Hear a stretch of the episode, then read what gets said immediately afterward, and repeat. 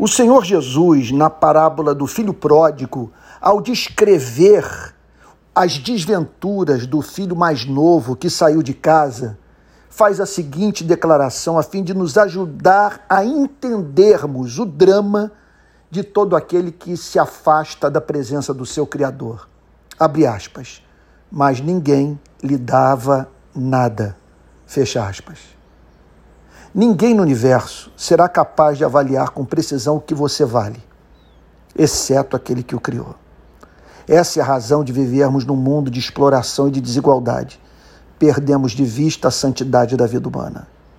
Por Deus saber, entretanto, que valemos mais do que o sistema solar, ele nos concede tudo.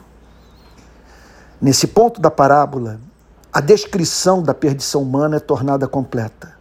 Longe de casa, vivendo numa terra estranha, desprovido de tudo, escravo das suas paixões, sujeito às circunstâncias da vida, faminto, trabalhando para quem o menospreza, nivelando a vida, a vida dos animais, ignorado. Pense na parábola terminando aqui, nesse exato ponto no qual o pensamento existencialista deixou os seres humanos. Olhe para essa pessoa que encontramos aos milhões nas mais diferentes cidades do mundo. Cabelo desgrenhado, ossos expostos, olhar assustado, mãos calejadas, alma em frangalho. Onde está o amor de Deus? Como permitir que homens e mulheres cheguem num ponto tão baixo como esse? Não estou falando de pobreza literal apenas. Há outras espécies de mendicâncias. Fazer teologia ou filosofia apenas enxergando esse inferno autoimposto é desesperador, falso e real. A verdade não é somente essa. O cristianismo nos chama para buscarmos compreender como o homem chegou ali. Mais do que isso, a fé cristã pede que consideremos a presença silente de Deus, que permite colhermos o que semeamos, a fim de que sejamos curados do nosso desatino.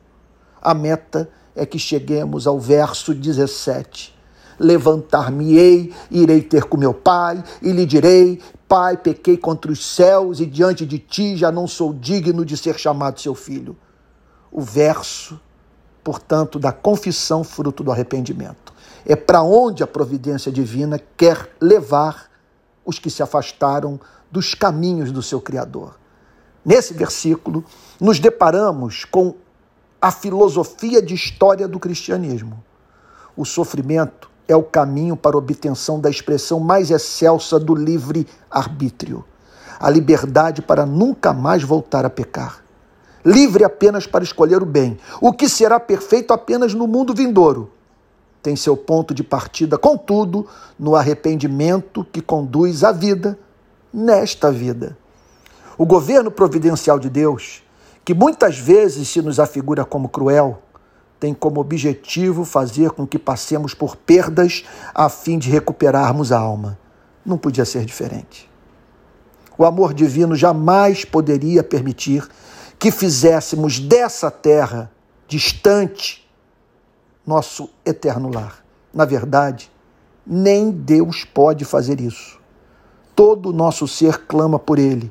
E nem Ele pode nos dar descanso quando não descansamos nele que adianta o homem ganhar o mundo inteiro e perder o paladar pela vida, comer a comida e não sentir o sabor.